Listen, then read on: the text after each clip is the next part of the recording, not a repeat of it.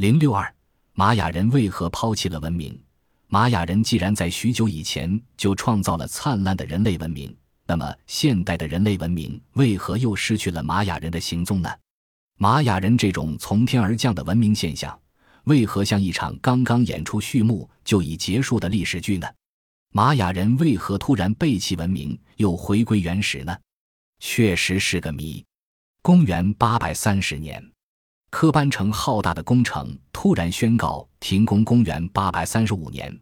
帕伦克的金字塔神庙也停止了施工。公元八百八十九年，提卡尔正在建设的寺庙群工程中断了。公元九百零九年，玛雅人最后一个城堡也停下了已修建过半的石柱。这情形令我们联想到复活节岛采石场上突然停工的情景。这时候，散居在四面八方的玛雅人好像不约而同地接到某种指令，他们抛弃了世代为之奋斗追求、辛勤建筑起来的营垒和神庙，离开了肥沃的耕地，向荒芜的深山迁移。现在我们所能看到的玛雅人的那些具有高度文明的历史文化遗址，就是在公元八世纪至九世纪间。玛雅人自己抛弃的故居，如今的游客徜徉在这精美的石雕和雄伟的构架面儿，无不赞叹惋惜；而专家学者们却陷入深深的困惑之中。玛雅人抛弃自己用双手建造起来的繁荣城市，却要转向荒凉的深山老林。这种背弃文明、回归蒙昧的做法，是出于自愿，还是另有其他原因？史学界对此有着各种解释与猜测。譬如说，外族侵犯、气候骤变、地震破坏、瘟疫流行，都可能造成大规模的集体迁移。然而，这些假设和猜测都是缺少说服力的。首先，在当时的情况下，南美大陆还不存在一个可以与玛雅对抗的强大民族，因此外族侵犯之说就站不住脚。气象专家几经努力，仍然拿不出公元八世纪至九世纪间。南美大陆有过灾难性气候骤变的证据。同样，玛雅人那些雄伟的石构建筑有些已倒塌，但仍有不少历经千年风雨仍然保存完整。因此，地震灾难之说可以排除。至于瘟疫流行问题，看来很有可能。然而，在玛雅人盘踞的上万平方公里的版图内，要大规模的流行一场瘟疫，这种可能性是很小的。再说，玛雅人的整体迁移。先后共历时百年之久，一场突发性的大瘟疫绝无耗时如此长久的可能性。有的人从部分祭司雕像被击毁、统治者宝座被推倒的现象上，做出阶级斗争的推测。阶级斗争的确在玛雅社会中存在并出现过，但这种情况是局部的，只在个别地方和城市发生的；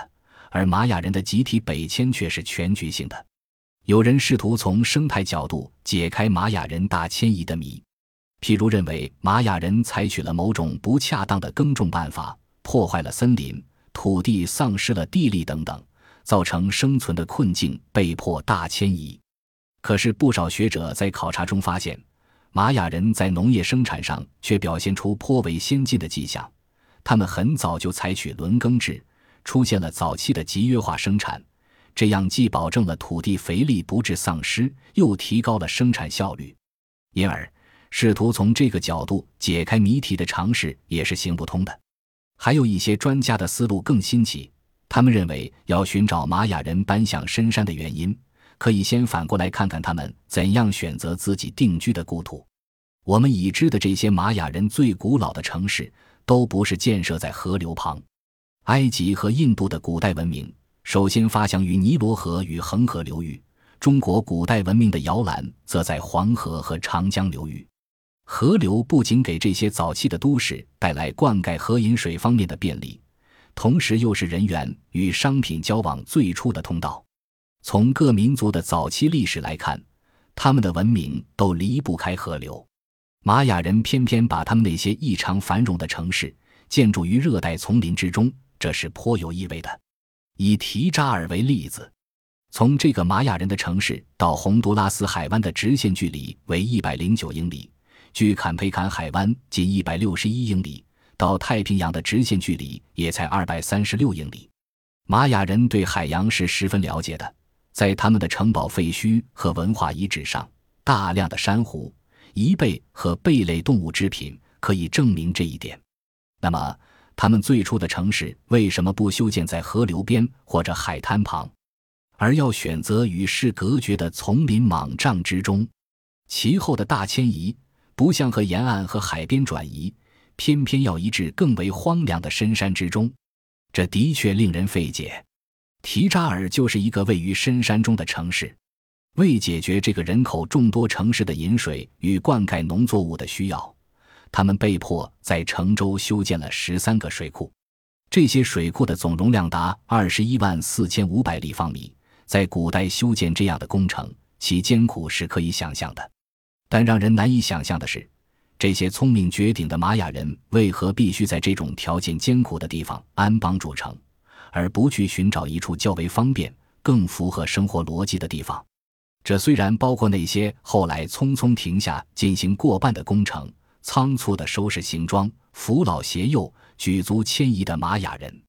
他们历经长途跋涉之苦，最终只得绝望地在北方建立一个新王国。他们再次按照立法预先规定的日期，重新开始修建他们的城市、神殿和金字塔，而绝不重返故土。这真是一个大哑谜，全世界科学家都拿不出有说服力的解释。